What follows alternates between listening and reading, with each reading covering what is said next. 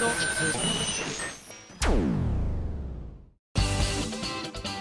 井あさみのシンガーソングゲーマー。皆さんこんにちは。今井あさみの SSG291 回目を迎えましたがついにリトルレガシー発売されました。待ってました。嬉しい。えー、私もこの発売直前に今回もですねあの本物見させていただきましてですね特にあの驚いたのがあのブルーレイ付き限定版のサンプルを見せていただいたんですが皆さん手に入れた方驚かれたんじゃないですか？自分のだけなんかこれ壊れてんじゃないかみたいなふうにね思った方いらっしゃったんじゃないですか？なんちゃって。あの歌詞カードが今回すごく凝っておりましてでリトルレガシーが気球に乗っていろいろ冒険をしたいというようなねコンセプトもあったということもあってスタッフさんが凝りに凝ってくださってですねなんと今回のその歌詞カードの普通は機械でパチンパチンってホッチキスみたいなので止めてあるんですけれども今回のは手縫いなのかな？機械縫い？機械縫いだな。機械縫いだな。あのリアルに糸でミシンで手作業でダダダダダダダっていうのをね横を縫ってくださってるんですよ。なので糸がピョッと出ててそこにまたなんかちょっとこう冒険心をくすぐられるっていうような仕様になっておりました。もしねまだその現物見てないよなんて方いらっしゃったら是非そちらも見ていただきたいななんて思ってもおりますし写真もねいろんな写真撮らせていただいたのが、えー、各種いろいろ違った写真が載っております。そして、えー、今回カレンダー付きのやつにはですね、まあ、の数量限定なのでねもう手に入るかどうか今手に入るかどうか私には分からないんですけれどもそちらの取り下ろしの写真もたくさんありますのであのぜひこちらも、ね、まだの方見ていただきたいななんて思いつつただあの番組宛てにそのカレンダーに関する感想は送らなくて大丈夫です。大丈夫ですからね。あの心の中でバーコーだなとか寒そうだなとかこれいつ撮ったんだろうなとかそれぐらい思っていただければ十分でございます。見てほしいんですが感想は聞きたくないです。以上。はい。というわけで今日も連絡的な感じになっておりますがきっとあのねもう手に取ってくださってる方はあ今井さんあれのこと言ってるんだななんて思ってると思いますがもう口にするのもなんか私は恐ろしいと思ってしまうのでこの件についてはあの特に触れないでこれからも行きたいと思います。はい。じゃあ、えーと、まだ時系列的にですね皆さんの手元に届いた後の反応というのが届いていないので先日行われたライブ 5PB の感想メール来てるのでこちらを紹介したいと思います。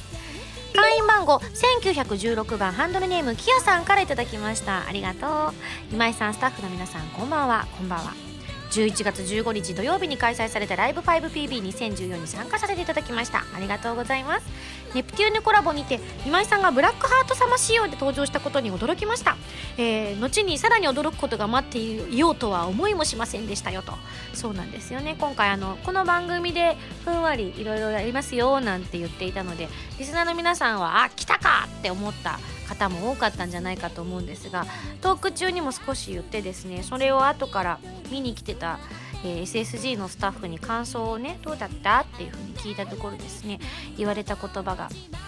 あの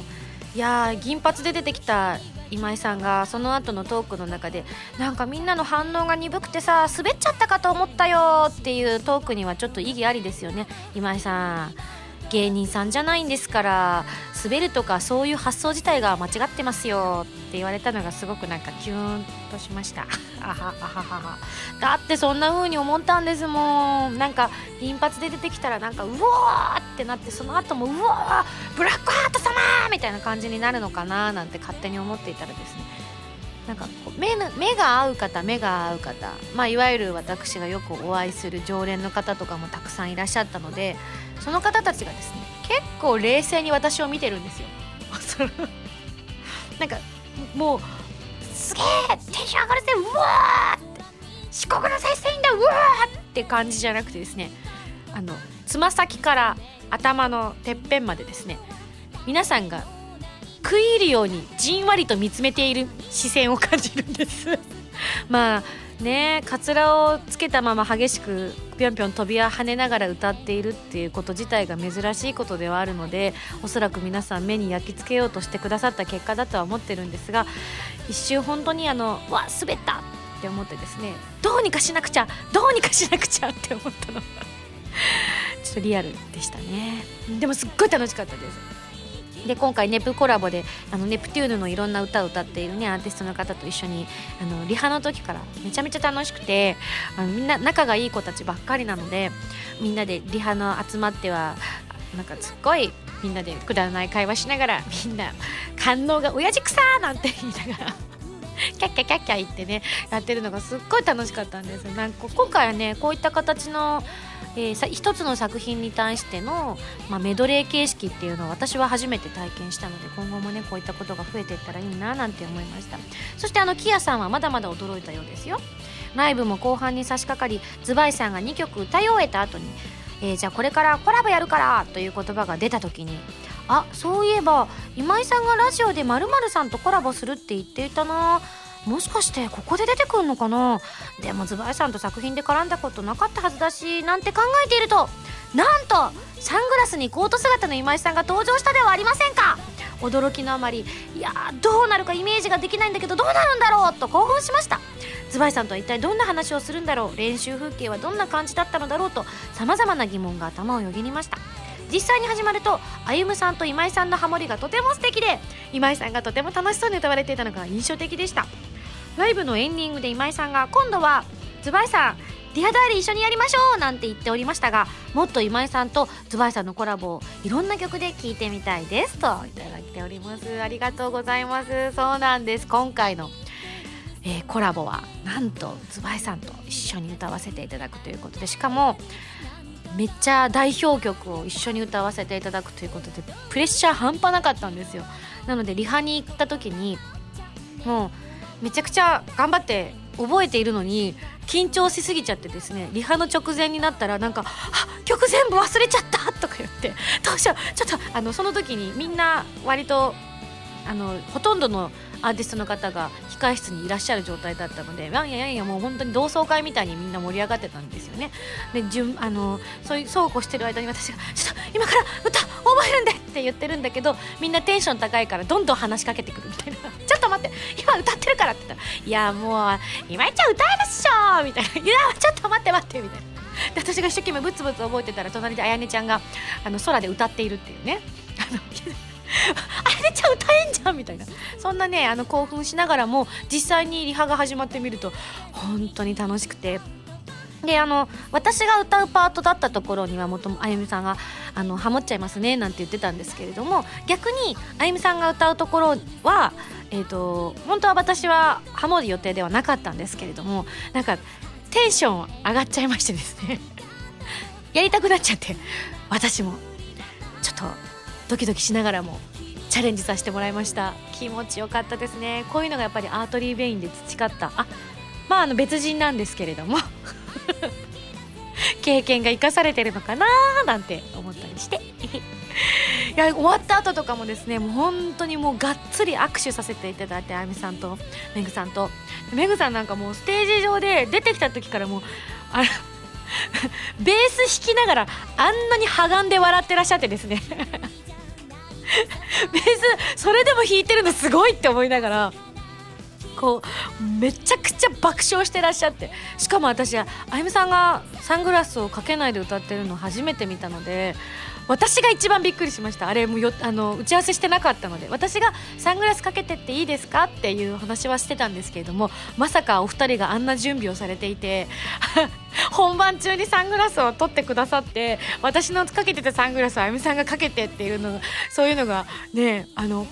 打ち合わせとかしてなかったのでめっちゃ面白かったです。やっぱあのあのお二人はもうこういったステージングとかあのステージを楽しもうっていう意識はもう本当天下一品だなっていうふうに思いましたなので終わった後に改めてがっつり握手しながらまた一緒に絶対やりましょうねっていうふうにね言いましたちなみにあの私楽屋に戻ってきてすぐにあの楽屋が原由美ちゃんと一緒だったんですけれども由美ちゃんに「由美も一緒にズバイさんと歌った方がいいよ!」ってめちゃくちゃ楽しいからって言って大興奮で由美ちゃんもあのモニターで見ててくれてたみたいで「あさみさん面白かったです」なんて言ってくれて。いやー楽しかったですね。またぜひこういった機会があったら一緒にねあのセッションできたらいいななんて思ってます。はい。というわけでこういうのがねやっぱりこういったフェスの醍醐味かなと思っておりますのでまた機会があったら遊びに来てくださいね。それではこの後ですねえ次のコーナー行きたいと思います。どうぞ。カルタイム。このコーナーはリスナーさんから出題される今休みに関するカルトの問題を今休み自身が答えていくというコーナーです。カルタイムレベル1ハンドルネームヨーニャンさんからの問題です。フィギュアスケートでえ？ボーカル入りの曲が使用可能に今年からそうなんですよ。今ちょっと噛んじゃったけど。もうね。待ちに待ってました。今まではねそういったあのボーカル入りは試合では使えなかったので今ね使えるんですよ。すごいでしょ？えー、というわけで今やさみさん自身の曲で使ってほしい曲はどれ？うわ超考える。ちょっと待ってよ。あれにしようかな。こっちがいいかな。あどうしようどうしよう。ちょっと待って。でもああんあでもあのジャンプのタイミングとかが合いそうなっていう意味でアクアマリン。カルト M レベル2ハンドルネーム SSG 会員番号1315番わかめさんからの問題です。リトルレガシーの PV ショートバージョンで高確率でぼやけてしまっていたミャーミャーさんへ一言。やっぱりみんな思ってたんだ。ミャーミャーが見ませんように。カルト M レベル3ハンドルネームステッカーさんからいただいた問題です。今井さん、今、たった今、食べたいものは何ですか？たった今？なんかね、チョコレートのパン的なやつ。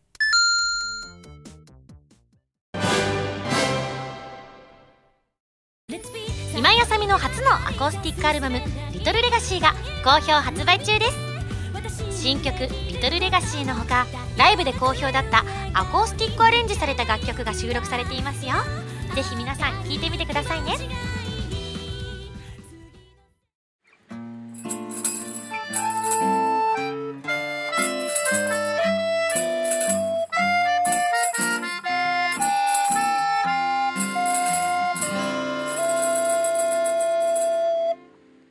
ファミセン。このコーナーはファミツー .com 編集部から派遣された謎の司令官みおちゃんがおすすめするゲームを真のゲーマーを目指す私今井あさみが実際にプレイして紹介するコーナーです。前回の指令書に書いてあったゲームはソニーコンピューターエンターテインメントジャパンアジアさんから発売中のプレイステーションビータ用ソフトフリーダムウォーズということで皆さん動画を見ていただいてえー、過去一番テンションが高かった動画といっても多分過言ではないと思うぐらいのものを皆さんに見ていただいたと思います。もちろん今回の本編の方にもですねゲストをお呼びしておりますよ。というわけでフリーダムウォーズのプロデューサーえっ、ー、と SCE のはい皆さんこんばんは。私ソニーの松岡修造です。イエーイ！はい。私ですね、はい、改めまして、はい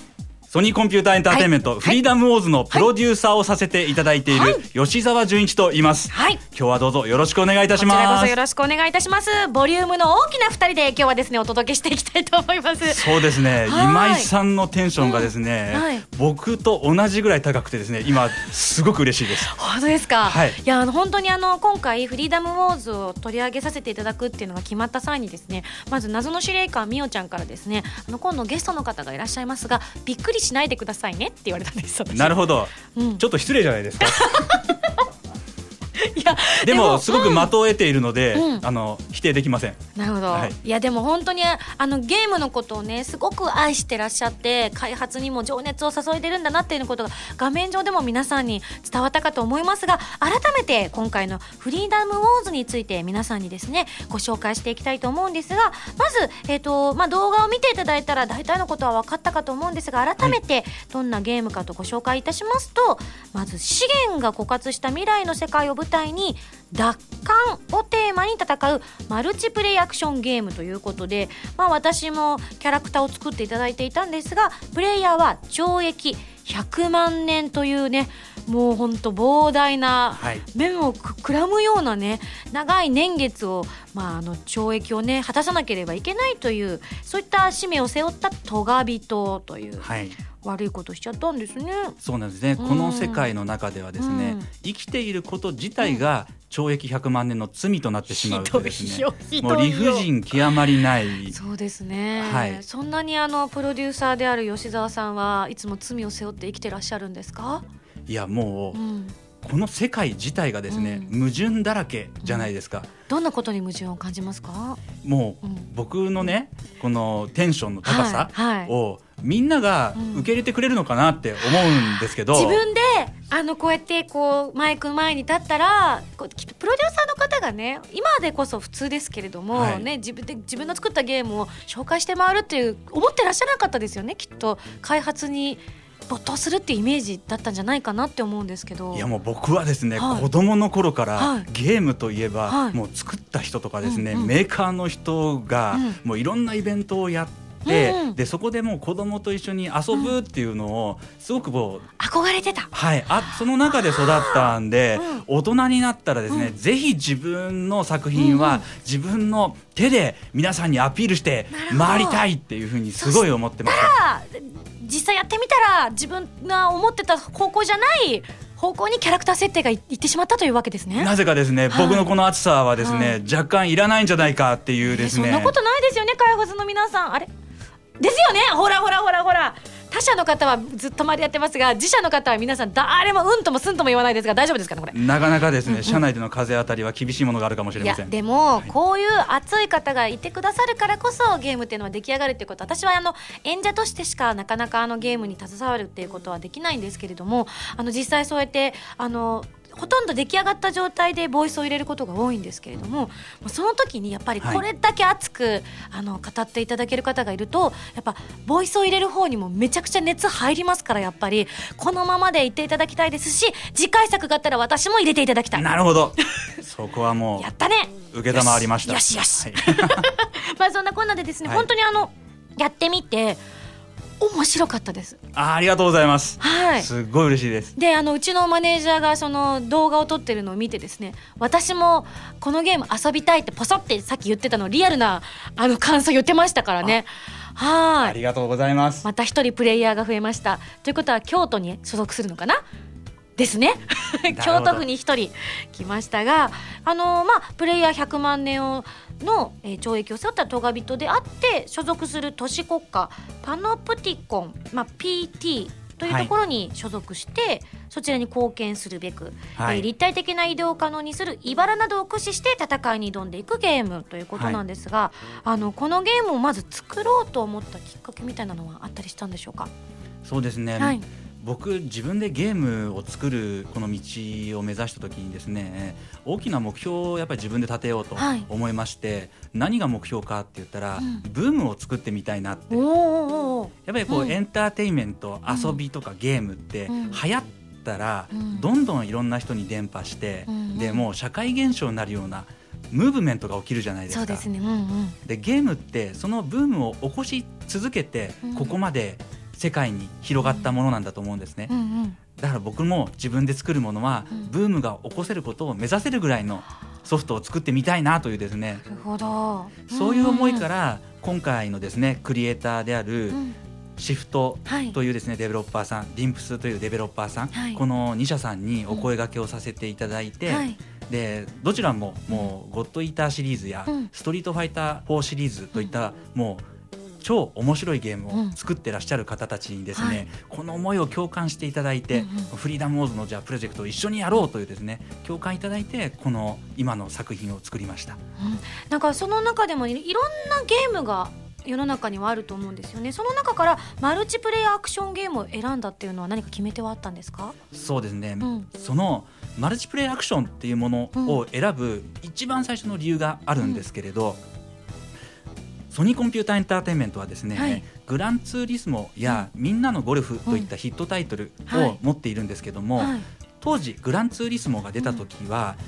レースゲームというと、うん、アクションゲーム的にですねタイミングよくハンドルを切ったり、はい、ブレーキを踏むと、うん、もうドリフトをしながらカーブを曲がるとか。で、はい、うん、もう非常にそのアクションゲーム的なものだったんですね。はい、でそこにドライビングシミュレーターといって、リアルな物理シミュレーションを用いて、実際の運転をしているかのような体験をできるゲームとしてグランツーリスモが出て一気にブレイクしましたね。はい、でみんなのゴルフが出た当時というのも、元はシミュレーターっぽいですね、うんうん、それも物理計算をしてもう細かく風や、うん、えーと、弾道を読んで、球を打つというゴルフゲームが、まあ、大半だったところにですね、うん、もうこれももう単純なアクションゲームかのように遊べるゴルフゲームが出て、みんなのゴルフっていうのがドーンと売れるんですね。略してミンゴル。ミンゴスとちょっと近くて親近感湧くんです私。な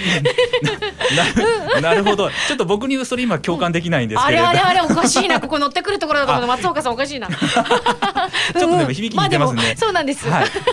はい、でそのグランツーリスモやみんなのゴルフのようにですね、うん、その当時流行っている人気があるジャンルなんだけれども、うん、独自性のあるものが出てくることで、うん、ある意味ですね唯一無二の価値をその人気のある遊びの中で提供することで、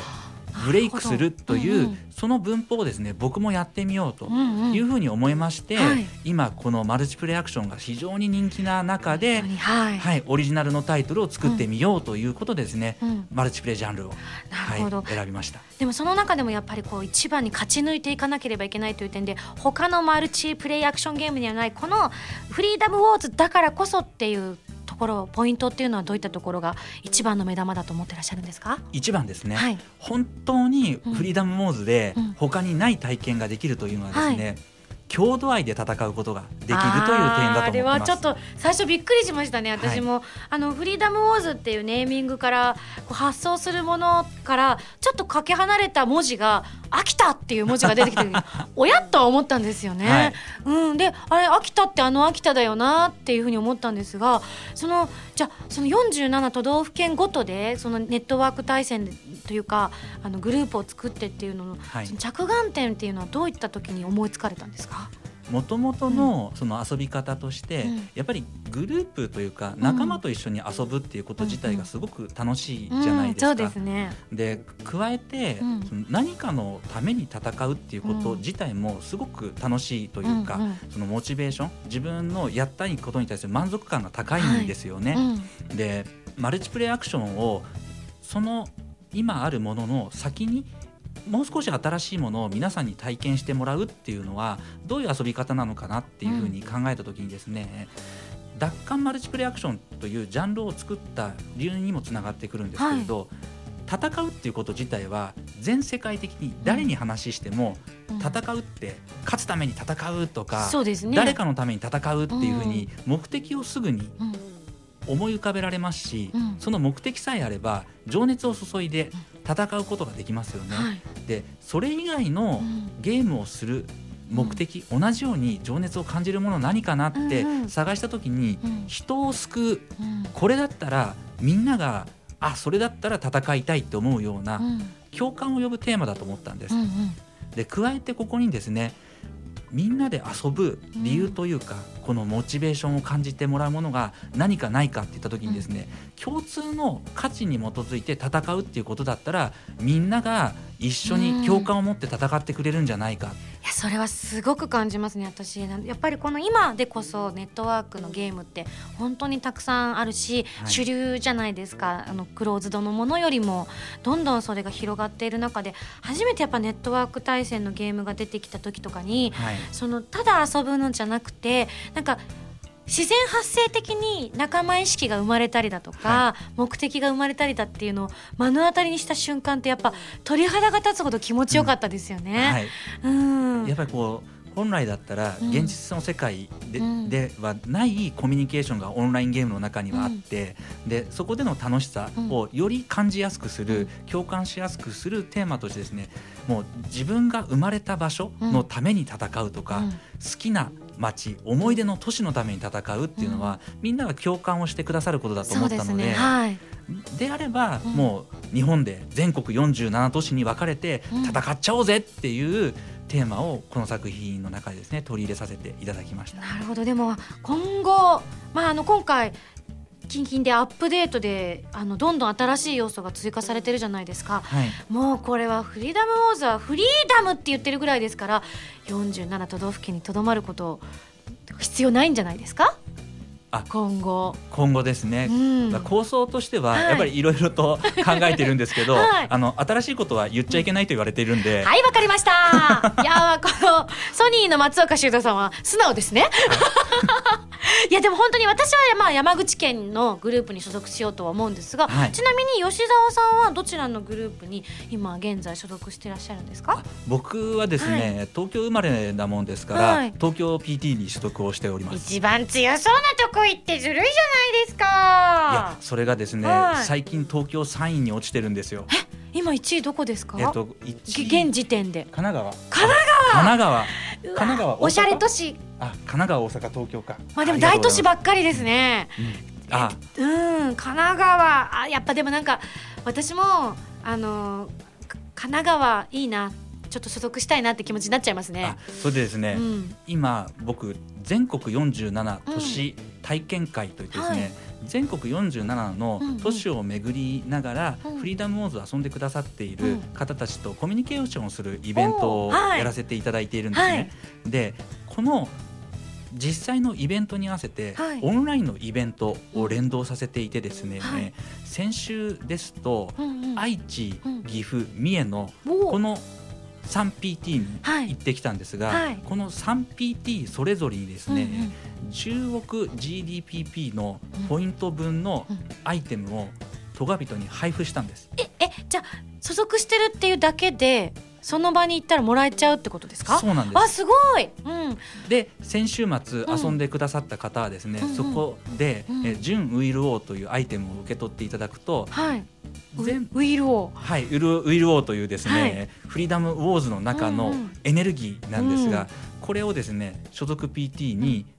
納品していただくと、合計で10億 GDPP 上がるというですね、でそれでまあ20位だった PT が15位や10位を目指すみたいなですね、そういったリアルなイベントとオンラインのイベントが連動するような施策なんかもさせていただいてます。あじゃあ今後もそういったあの他にも行ってないところの県とかもあると思うんですけれども、はい、今後も企画とかをしてらっしゃるってことなんですか？そうですね。これはもう47都道府県全都市でやろうと思っているので、うん、山口は山口は、はい、はい、山口でももちろん行わせていただきますので。マジですか？これは上には怒られない話ですね。はい。これはもう あの、はい、上位ランクを目指すチャンスとしてですねはい、ぜひ参加を皆さんにしていただきたいなと思ってます。はい。本当にゲームを遊びながら実際の友達といろいろコミュニケーションも取れてかつみんなで同じ目標に向かっていくっていう意味で本当にあのこうリアルとゲームのバーチャルの世界がフリーダムに行き交ってるゲームだなっていうのを改めて感じますね。はいじゃあぜひですねあの今回ねあのまだ遊んでいらっしゃらない方いらっしゃったらですねこれを機にまずどこの PT に所属するのかというのを考えていただきつつ今回私アサミンゴスというキャラクターを作っていただいたんですがもうビジュアルも本当に可愛らしいのからかっこいいのまで何でも作れちゃうんですね。はいカスタマイズには相当こだわれると思います、うん。うん、これもでも開発大変だったんじゃないですか？そうですね。やはりその自分だけのキャラクターを作るというのを、うんうん、もう皆さんそもそもこだわってらっしゃいますから、うん、よりこだわれるようにということで、うん、もう身長からですね体型から、うんうん、で顔のパーツからで毛先もベースとですねメッシュトーとか、うん、もう色を細かく設定できたり、うん、加えてフリーダムウォーズではデカールというですね、はい、もうステッカーを体の好きなところや顔に貼って、うん、それでもカスタマイズができるそれが私のキャラを作ってくださった時に目の下にあった A っていう、あさみのあさみんごすの A が、はい、なるほど。あじゃあもう本当にちょっとにやっぱ人気のあるビジュアルってあるから似通っちゃうこともあるんだけどそういった細かいところで個性をバンバン出していけるっていうことですね。はいそうなんです、うんうん、デカールも1000枚以上入ってますんで、うん、もう好きなもう柄を選んでもうご自分のだけの、うんまあ、ある意味そのパターンを作っていただくこともできますし、はい、あとはですねこのゲームオンラインで皆さんで遊んでいただくときに、はい、例えば同じ所属 PT 同士でですね、うん、山口 PT で、うん、山口 PT のマークをコスチュームに貼って山口 PT だよっていう、ある意味そのですね。まあこうみんなで共有してですねいいですね。一緒に楽しむなんていうこともできますし、偶然会った別のチームとも、あ愛知なんだね岐阜なんだねみたいなことを言いながら遊んだりもできるので,、でこの辺りもフリーダムウォーズならではのカスタマイズを楽しんでいただきたいなという。はい、このやっぱこう何でもできちゃうっていうところにやっぱフリーダムウォーズの名前の由来があるのかなと思うんですけれども一番あの吉澤さんがこのゲームいや何でもできちゃうよ。フリーだなと思う一番のとこうおすすめポイントとかあったりしますか？一番のフリーダムになるおすすめポイントですか、はい、あなるほど、うん、このゲームでですね一番そのなんて言うんでしょう自由を感じれる瞬間といったらあれなんですけれど、はいうん、僕が好きなシーンがですね、はい、第一階層でずっと独房の中で生活を生活というか、はい、貢献活動をして、うん、まずプレイヤーたちが、まあ、皆さんがですね、ボランティアのやり方ゲームの遊び方をなら習ってというかチュートリアル的な感じですか？練習していただく序盤があるんですけれど、これが第一階層のから第二階層、第二コードというですね、第二コードの取得講師という商談試験に合格するとですね、今度その第二コードの2階層の独房に移動して、でそこからは外に出る権利をわあすごい、はい得られるんですね。でその外に出た瞬間に、今まで本当もう目の前が壁で囲まれてた世界が、一気に広大なパノプティコンのローストリートがバーッと広がる瞬間があるんです。でその広大なローストリートなんですけども、うん、それをさらに出てですねモザイク街という外に出た時に青空が広がるんですね。やっぱこの解放された感覚といったものを、もう今の現代ない世界にない形でですね、体験できるっていうのは本当もうフリーダムウォーズならではのそうですね。私たちはあの実際に罪を起こさない限りねこう、はい、牢屋に入れられることもないしそこからの解放感は実際は体験することは普通の人はできないですもんね。はい、あそれはぜひ私もですねあの今はあの謎の司令官みおちゃんのお嫁さんのですね、はい、みおめの強いデータを使わせていただいたので もうそこはもうすでにもう体験しちゃった後だったのでぜひまたこれゼロからまたアサミンゴスとして作ってですね、はい、そのフリーダムを感じてみたいと思います。ぜひ遊んでみてください。はい。というわけで本当にあの皆さんにもですね聞いてくださってる皆さんにもこのゲームの魅力そしてあのアップデートで追加された対戦の魅力も動画の方でもたっぷり見ていただいたと思うんですがさあじゃあここでですねあのまあ動画であれだけ素敵なね謎かけをやってくださった吉田さんですから。なるほど。はい。またこここのトークのところでもやって帰らないと今日はあの会社に帰れないんじゃないかななんて思っちゃうんですよね私気使っちゃう。なるほどやった方がいいと思うんです。ここでさらっと終わっちゃいけないと思うんです。なるほど。さあどうしますか？やりますか？やりませんか？やりましょう。ありがとうございます。それじゃあお題どうしましょう？私決めますか？それとも吉澤さん決めますか？じゃあ決めていただけますか？いいんですか、はい、さっきあ動画の時みたいにヒャーってなりませんか？大丈夫ですか？なるかもしれません。マジですか？じゃあ分かりました。じゃあ私も真剣にどう何個ぐらいやります？いとりあえず1個やってみます？2ついきましょうか。マジですか？知らないですよ。これ編集しないですかね？ここから先。大丈夫ですか？いいですか？いきますよ。はい。はいじゃあいきます。じゃあ私今思いついたのはじゃあこれみおちゃんから指令書もらってやったので指令書でお願いします指令書ですね。はい。指令書とかけまして、講演会と解きます。その心は？どちらも指示がありますね。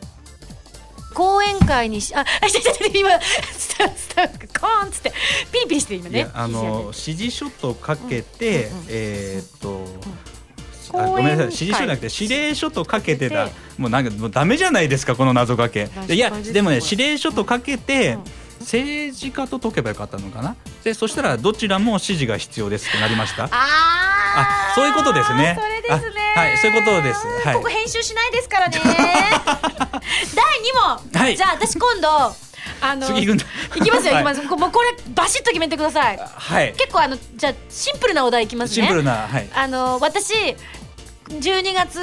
20日から「リトルレガシー」アルバムのあのツアー始まるんでライブでお願いします。ライブですね、はい、ライブとかけまして、はい、子供の遊びに行きたいところと解きます、その心は？公園したい。おお公演したい。公演。公園にしたいちょっと違ったかな これもな。これ。あれ？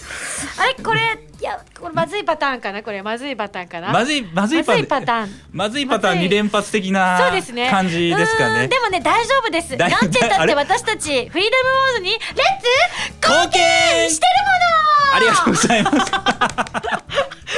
すごい力技でいっちゃった。はいというわけでですねあの今回、えーソニーコンピューターエンターテインメントジャパンアジアさんから発売中のプレイステーションビータ用ソフトフリーダムウォーズ、えーご紹介させていただきました。そしてフリーダムウォーズのプロデューサーえーソニーの松岡修造さんこと吉沢純一プロデューサーにお越しいただいたんですが、はい。今不完全燃焼だと思います。はい。なのでこの番組を聞いているリスナーの皆さんに改めて一言いただければと思いますはい、皆さん、改めまして、私、ソニーの松岡修造ことですね、フリーダムウォーズのプロデューサー、吉沢純一、今日はですね、今井あさみさんと共にですね、この3つのですね、魅力、懲役100万年、奪還マルチプレイアクション、全国47都市国家大戦というですね、楽しいフリーダムウォーズ、プレイステーションビータのですね、オリジナルタイトルの魅力を伝えさせていただきました。あの、遊んでくださってる方、本当ありがとうございます。これからもよろしくお願いいたします。そしてですね、まだ遊んでいない方、ぜひですね、この今井あさみさんの、あの、ラジオを通じてですね、そしてこれから全国47都市を巡って、ライブ活動されるですね、あの、彼女のですね、もう素敵な姿を見ながらですね、ぜひこのラジオを通じて、フリーダムーズを知る機会としてですね、フリーダムーズ遊んでいただけたらと思いますので、ぜひよろしくお願いいたします。今日は本当にどうもありがとうございました。こちらこそありがとうございました。声の大きな二人でお届けいたしました。とそれではですね、はい、最後にやりたいと思います。い、きます。はい。レッツレッツ貢献ありがとうございました。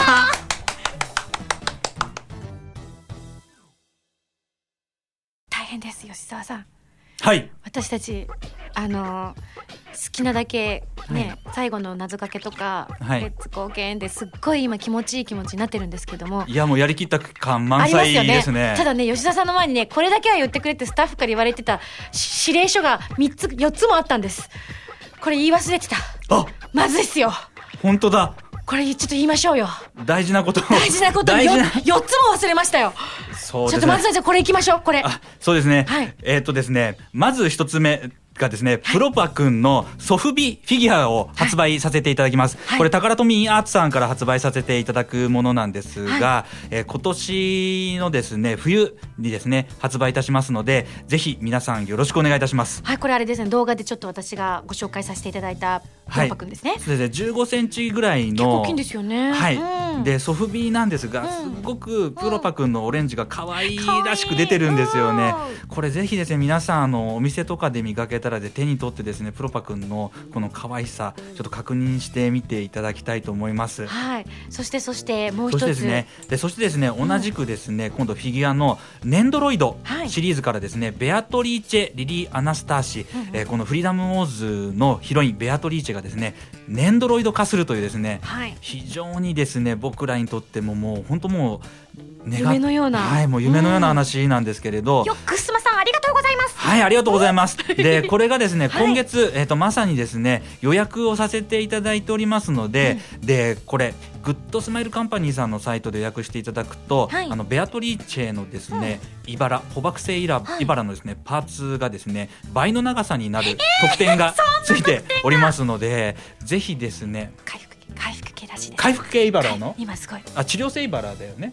はい、治ち療性治療治療性イバラじゃなくて治療性形質ですよ。そう。け正確には治療性形質のえ ですね、はい。大事ですそれははい。治療してほしいビアトリーチェに。はい、うん。なお僕も直してほしい。倍の倍のもう力で僕直してほしい。そうですね。僕のこのテンションを直してほしい。そうそれは無理だ。あそれは絶対に無理だ。じゃあもうこのままいきます。直せない。一生このままいきます。はい、はいこちらのベアトリーチェのそしてネンドロイド。そしてそして？そしてですね、今年ですね、はい。夏こにですねコミケに僕らフリーダムウォーズがですね、出展していたんですけれども、この冬コミックマーケット87にもですね、はい。えっと出展をさせていただきます。おおはいこちらですねブース番号が226企業ブース数の226番でですね、はい、フリーダムウォーズコミックマーケット87にも出展いたしますので、はい、えっ、ー、とオリジナル商品ですねまた新商品や限定商品なんかもですね、うん、多数揃えてここにあの出展いたしますので、はい、ぜひですねこの冬のコミケに皆さんまた遊びに来ていただけたらと、うん、じゃあこのコミケのブース226に行くと、はい、この吉沢さんの圧を皆さん感じることができる機会もあるかもしれないってことですね。はい。ブースにはですねおそらく僕います。んで、やったこれはぜひ皆さんね、直に会ってお会いしてですね、お話一緒にしていただきたい。それぐらい面白い方です。そうですね。このね、寒い冬もね、はい、あの寒さも一気に吹き飛ばしたいと思うんで。えー、もう本当吹き飛ぶと思います。本当冬のコミケ寒いんですけれども、多分このブースはめっちゃホットだと思いますね。間違いない。ちょっとみんなで盛り上がりたいと思うんで。そうですね。そしてもう発売されているノベルなんかもあるんですよね。そうなんです。うんうん、あのエンターブレインさんでですね、はい、フリーダムウォーズのノベライズをしていただいておりまして、でこれがですね、また面白いストーリーなんですけれどもすで、にですね単行本化してですね全国書店で発売をさせていただいております、はい、フリーダムウォーズ牢獄の青いバラというですね作品なんですけれども、この内容が、本編にはないですね、うん、オリジナルのストーリーになってきているんですね、うん、で本編とは別にですね、うん、フリーダムウォーズパノプティコンにはさまざまな省庁がございまして、はい、でその省庁の中の一つにですね、歴史編纂室というフリーダムウォーズパノプティコンの世界の中で起きるトガ人が起こすですねさまざまな事件みたいなものをですね監視している組織があるんですね。で、この組織、ただ歴史を見ているだけではなくて、パノプティコンにとってですね都合の悪いものはですねほにゃららしちゃうみたいな怖い、ちょっと、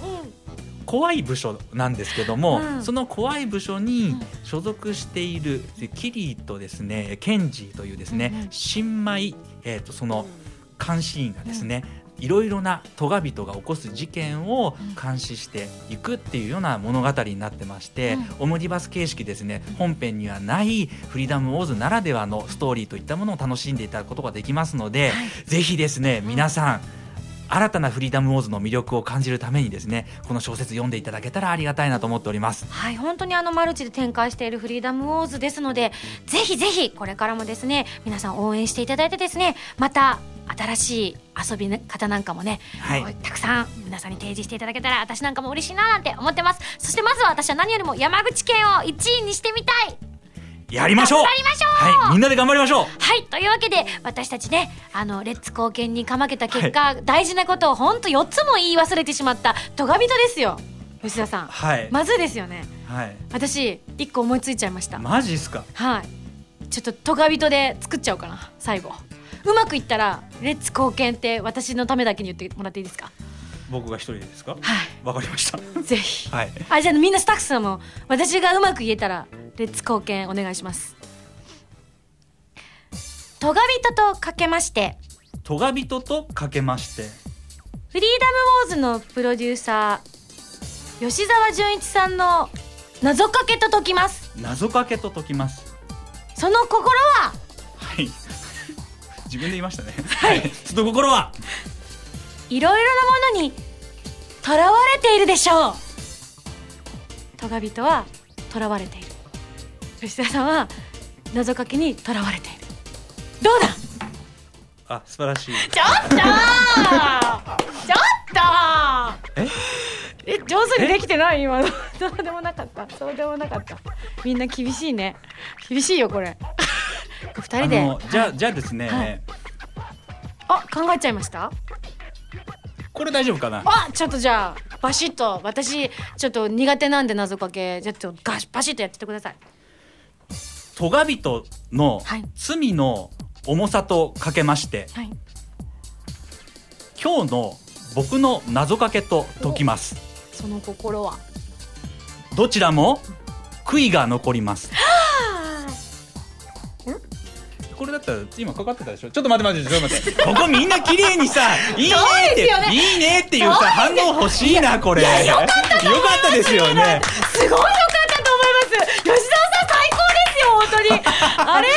ありがとうありがとうございます。ありがとうございます。いや言い方だな今井さん言い方だ。本当になんだよみんな。ね笑うところでしょ笑うところでしょちょっとと二人でなんか飲み行きましょう。飲飲めないけど行きましょう行きましょう。はいというわけで本当に、えー、吉沢純一さんありがとうございました。いや本当どうもありがとうございました。また来てくださはいどうもありがとうございました。い厳しいよみんな。いやー面白い方ですね。本当に吉沢さん。なんか本当にこれからもいいゲームをたくさん作ってくださるんだろうなっていう熱い思いを感じました。はいそれではそろそろ来週の指令書を開封したいと思います。指令書。ミンゴさんこんにちは。こんにちは。次回はバゴーンです。と言ってもあの焼きそばではなく砦をバゴーンと壊すゲームです。そのタイトルは勇者砦バゴーン。タイトルの通りちょっと変わった面白いゲームですよ。それでは頑張ってね。謎の司令官みおちゃんよりといただいております。バゴーン。すごいね。BAGOON バゴーン。っていう字面が思い浮かべられるようなゲームな感じがします。はい。頑張ります。それでは来週のゲームは勇者砦バゴーンに大決定。以上ファミセンのコーナーでした。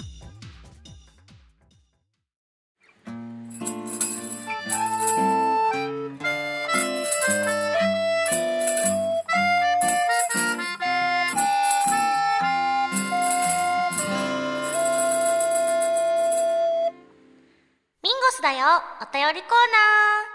ナ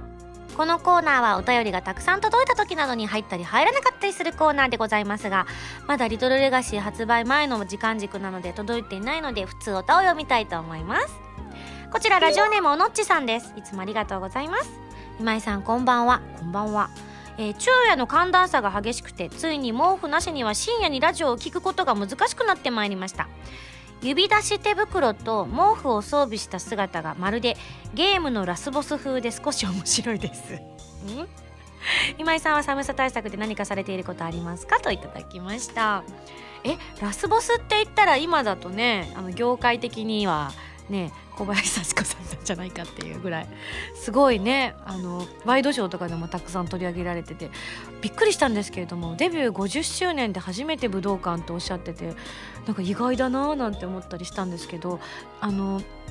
知り合いの方が結構あの小林幸子さんの今の音楽活動に携わっていらっしゃるみたいでやっぱあの大御所の方の身が引き締まる思いだなんてお話をねよく聞いたりもするんですがあのエミューちゃんと共通の知り合いの方なんでねまたやっぱ諸先輩方が今まで歩んでこられた道っていうのはすごいんだななんていうのを改めてね感じましたけれどもあれを見るとやっぱラスボスって思うんですが毛布かぶったのがラスボスか。結構弱そうだぞ。ただ指出し手袋はそうですね。中二的な感じがしますよね。私も実は持ってるんですけど指のあの先っぽが出てるやつっていうのをね。これあの子供の頃そういうのがあったらいいななんて思ってよく軍手を切って使ったりとかしてませんでした？今でこそおしゃれなものたくさんありますけど当時はあったはあったけどあんま見かけなかったので自分たちでこう安いねほんと500円とかしかしないような手袋を切ってでそれだけだとねみんなやったかな今時の子やんないのかな危ないからやっちゃダメって言われると思うんですけど道路に雪が積もってそこにあの車がねわだちでこう踏み固めていくとそこにあの運動靴で通るとですねスーって滑るんですよ。なので子供の足でだいたいうちからみんなで集合場所から学校までだいたい2 3 0分ぐらい普通に歩いていったらかかる距離のところに住んでいたんですけれども雪が降ってそういった形で道路に、まあ、それこそスピードスケート状態になるんですけれどもあの長靴とかだと滑らないようになってるんですが運動靴だと超滑るんですよ。ツルツルツルツルツルっつって。で調子に乗ってもう学校に着く頃にはもう汗ダクダクであの本当暑くて上着脱ぎたっていうぐらい暑くなったりするんですがそういう時に普通の手袋だけだとバーンって転んだ時とかに結構怪我とかしちゃうんで上にいわゆる軍手をもう一枚重ねてなんてやってましたけれどもね。寒さ対策か、うん、最近はやっぱりエアコンかな。エアコントローラー？すごい便利ですね。違うな。コンダクターか？わかんない。いやもうエアコンなんてね私一人暮らしをした時に初めてエアコンという存在に出会ったんですよ。それまでは夏は扇風機冬はストーブっていう生活をずっとしておりましてですね。実際に石油ストーブなので石油を入れてマッチでピッて火こすってピッてつけるわけですよ。大体あのね発火装置が壊れちゃうんですよ。エアコンディショナーだってエアコン。知らなかった。でもあの一人暮らし始めたらあのもうついてるんですよね最初から。エアコンが。で最初の2年間ぐらい私抗ってましたね。今思うと本当愚かだと思うんですけれどもエアコンなんかに頼るような人生を私は送ってきてないと。冬は寒く夏は暑いというのをずっと体験して育ってきた人間がね今更エアコンなんていうものね文明の利器だかなんだか知らないけれども電気食いまくるような機械に頼りませんよって。まあ今から考えるともう十数年前ですよね。かなりもっと経ってる。ちょっと計算したくなくなったね今、まあ、20年はギリギリ経ってないぐらい、うん、なったんだけども。あの頃は本当抗って一度もつけなかったですからね最初の2年間。でさすがにでもちょっとつけてみようかなと思ってつけたんですけれどもその時ついてたエアコンが2年間何も掃除も何にもしてないから初めてつけた時にえも言われに焦げた匂いがするっていう。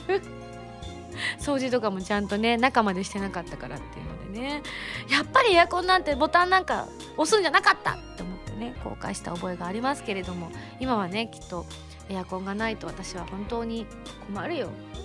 今更エアコンの東京に住んでてエアコンなしとか無理でしょ。自分に優しくこれからも行きたいと思います。寒いの苦手なんであの気膨れしてこれからも、えー、過ごしていきたいと思います。続いてこちら文藤さんから頂いております。ミンゴスこんばんは。こんばんは。最近話題になりましたね。ミンゴスはメロンパンの皮焼いちゃいました。というクッキー食べましたか？メロンパン好きなら誰もが夢見るメロンパンの皮だけを食べてみたいという欲求。そんな夢を叶えてくれる名前の通りのメロンパンの皮だけを焼いてクッキーにした商品なんです。自分食べてみました。しっとりとした少し柔らかいサブレのような食感にメロンパンの風味が甘くて実に美味しいクッキーでした。まだ食していないならぜひ食べてみてください。おすすめですと。わあこれね私テレビで見たんですよ。しかもまだ地域限定でしか売ってなかった時にここの地域のここのコンビニでしか売ってないんですみたいな時にすごい話題になっててあの友達が関東に住んでる友達が食べたいから僕大量に買って送ってあげるんですっていう青年をね取材してたんですよ。で「へえ知らなかった。私もメロンパンの皮大好きだからこれいいなでもね私が住んでいる関東地区ではまだ発売されていないんだと思って指をくわえてテレビを見ていたらね「いや本当美味しいですね」なんてコメンテーターの人が食べてて。そしたらその後実は皆さんも食べたいでしょ？なんと明日から全国で発売ですって言ってて。あのさっき友達に送ってあげるって言ったこの立場はって思ってすごいその時教えてあげてよって思って。結構ね切ない思いをしたんですよね。まだ実はでも食べていなくて食べたいなーなんて思いました。あの最初発売されたすぐに売り切れちゃったなんて話もたくさん聞いたんですけれどもひょっとしたらもう手に入りやすくなっているかもしれないので私も探してみたいと思います。はい。最後ハンドルネームたけぽんさんです。ありがとう。ミンゴスこんにちは。こんにちは。北海道はいよいよ本格的に雪が降り始め先日は今年初めての除雪作業に追われました。わあ大変だ、えー、降雪量自体はそこまで多くはなかったのですがまだ気温は高めなので雪が重くて30分程度の作業でも結構な運動量になりましたよと。ミンゴスのライブもあることですし今年の冬は降雪量が少なく穏やかな気候であってほしいなと思うところです。札幌の自宅から小樽のライブ会場までは公共の交通機関を使って2時間程度かかるのでライブ当日に大雪が降ると何時に帰宅できるかわからなくなってしまうんですよね。そうでした。かそうなんですね。しかもなんか小樽自体にあまりホテルが少ないっていう風に聞いているので結構争奪戦だっていうのもなんか私のライブだけじゃなくてたまたまこの間これもテレビで見た話なんですけど小樽の市町村の方々がですねあのやっぱりこう観光地としては有名なところなので全国各地からたくさんそして今は海外からもね小樽とても綺麗なビューティフルな街だということで観光客の方がたくさんいらっしゃるそうなんですが札幌からまあ本当に2時間前後で来れちゃうというところもあってあのなるべく小樽に人がね長くとどまってくれるような政策を考えたいなんていうのをねテレビでやっていたんです。タイムリーだなと思って。やっぱり今こう脳の中でね小樽とか新潟とか言われるとねすぐね反応しちゃうんですよ私。ピクピクピクみたいな感じで。なので小樽の活性化のために私もねいろんな形で貢献できればと思っているのでぜひ、えー、私のライブで小樽に来た暁にはですねいろんな観光名所だったりとかいろんなものを見て回って皆さんの記憶にね小樽という街を一緒に留めてくださったら私も嬉しいなと思っているので一緒にその空間を楽しみましょう。いやできれば雪それなりがいいですね。私のベストは私のライブの当日はすっごいなんか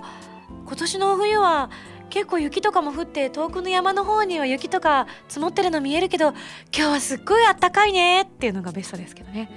あんまり言うとこれまた怖いことになるから。そろそろやめときますか。せっかくね2014年の淡路はうまくいったのでねあの時言い過ぎたからだっていうことで後悔しないようにしたいと思うのではいというわけで遊びに来る方はですねまあ皆さんいい気候を祈りつつ遊びに来ていただきたいと思います。というわけで以上ミンゴスだよお便りコーナーでした。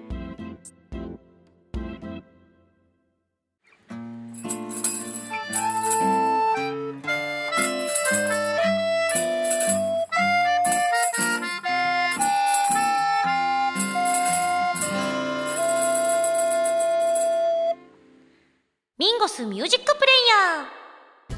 ーさあ今週もぜひ私の新曲を聴いていただきたいと思います。それでは聴いてください。リトルレガシー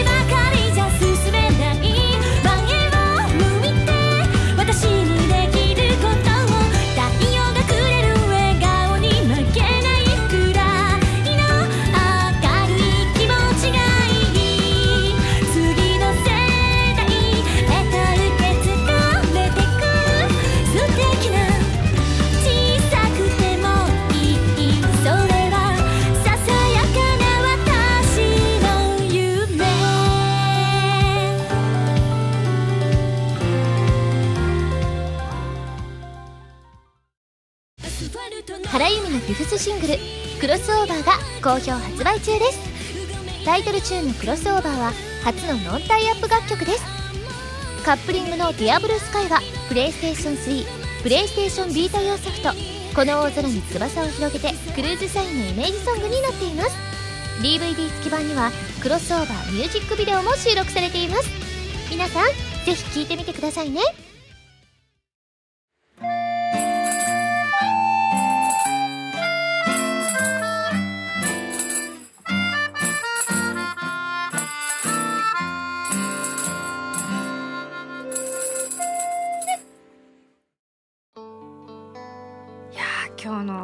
田さん本当に楽しい方ですね。真面目で一生懸命であのラジオなんで伝わりにくかったかもしれないんですけど、まあ、動画でね見ていただいた方はあのまっすぐな目で一生懸命ご自分の作ったゲームについて話してくださる真摯な姿勢を見てるとあこの人が作ったゲームに自分も関わってみたいななんて本当素直に思いましたね。で多くの方がこの今回のラジオを聞いてねあのフリーダムウォーズ手に取ってみたいななんて思っていただけたら私も嬉しいなって本当に思える素敵な方でした。はい。というわけでですね、えー、ここで皆さんにお知らせをしたいと思います。えもうアコースティックアルバム発売されました。聞いていただけましたか？ぜひぜひ感想なんかをですね来週以降からちょっとずつご紹介していきたいと思うので聞いた感想なんか送ってくださいね。そしてナイスライブツアーも迫ってまいりました。もう準備もねバンバン始まっておりますのでぜひいらっしゃる方はですねお体などに気をつけて遊びに来ていただきたいと思います。えー、番組では皆さんからのメールを募集しております。普通おたぎておたなど各コーナーでに送ってください。宛先は SSG のホームページに書いてあるアドレスから題名に各コーナータイトルを本文にハンドルネームとお名前を書いて送ってきてください。次回の配信は2014年12月6日土曜日となっています。私多分、えー、ジャパンにおられない頃だと思います。満喫していきたいと思います。それではまた来週土曜日に一緒に SSG しちゃいましょう。お相手は今やさみでした。バイバイ。